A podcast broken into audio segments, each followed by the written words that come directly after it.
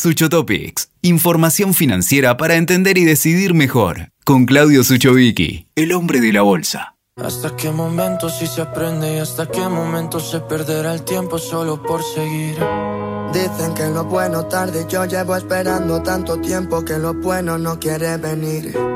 Dicen que hay palabras apropiadas, igual que existen personas que no lo saben y son así. Llamamos consejo a cualquier cosa hasta que me di cuenta que hasta quien te quiere te puede mentir.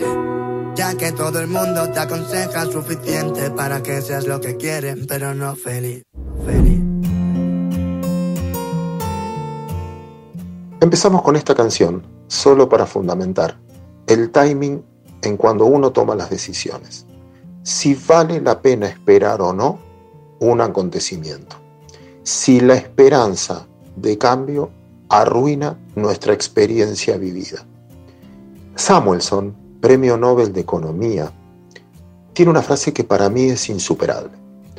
Él dice que no hay peor dolor que el soportable.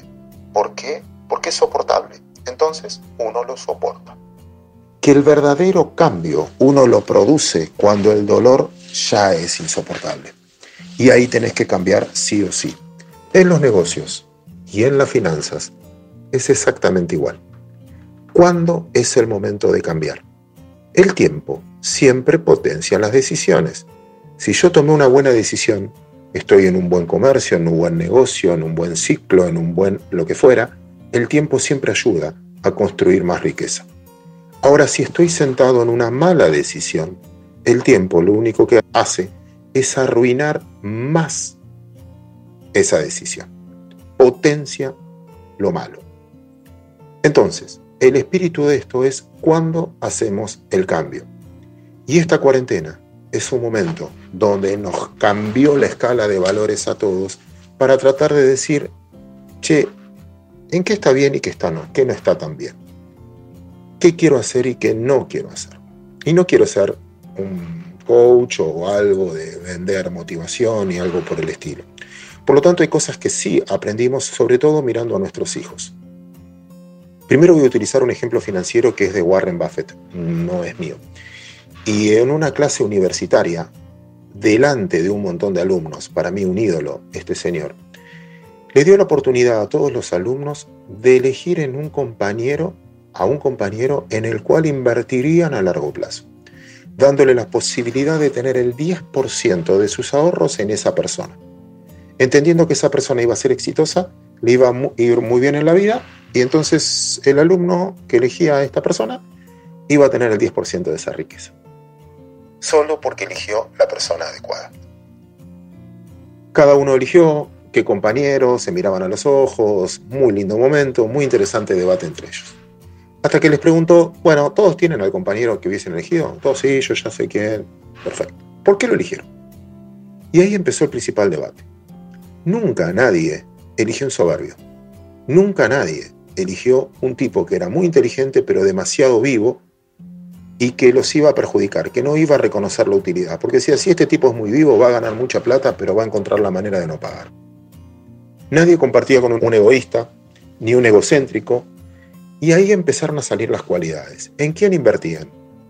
En un tipo que era perseverante, en un tipo inteligente también, en un buen tipo, en un tipo con buenas ideas y todo lo que usted seguramente está pensando. Al tiempo, repitió el ejemplo, pero diciendo en quién nunca serían socios, de quién venderían acciones si pudiesen y ganarían plata si a ese le va mal. Y ahí aparecieron todo lo anterior, ¿no? El soberbio, el que no cumple sus compromisos, el que se lleva por delante a todos, el que trata mal a la gente. Entonces, para hacer un buen negocio, él decía, ya sabemos cómo tiene que ser uno. Si yo soy el dueño del 100% de mis acciones, ya sé cómo me tengo que comportar de cara al futuro para tener éxito a largo plazo. De corto plazo, todos podemos ganar, todos podemos perder. Pero solo perdura aquel que puede mantener a largo plazo una situación. Y para eso necesitas esos fundamentos. Segundo, los negocios cambian.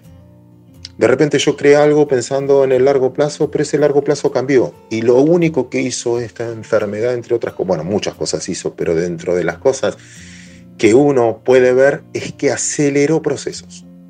Aceleró procesos de vida o no vida aceleró procesos de quebrantos o no quebrantos, aceleró procesos de tecnología apuntando nuevos ganadores y no nuevos ganadores como hablábamos en el podcast anterior.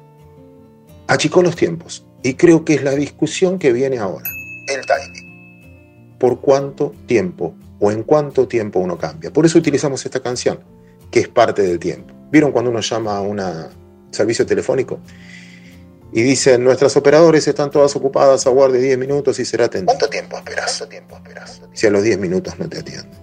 ¿Cuánto tiempo sostenes una mala decisión? ¿Cuánto tiempo sostenes algo que es un mal negocio? Si tarde o temprano te va a cambiar, te va a arruinar, lo importante entonces es que vos tomes la decisión. No que el mercado, no que el negocio, no que un acreedor, no que el fisco, no que un embargo termine decidiendo por uno. Para pensarlo. Escuchaste Sucho Topics con Claudio Suchovicki. WeToker. Sumamos las partes.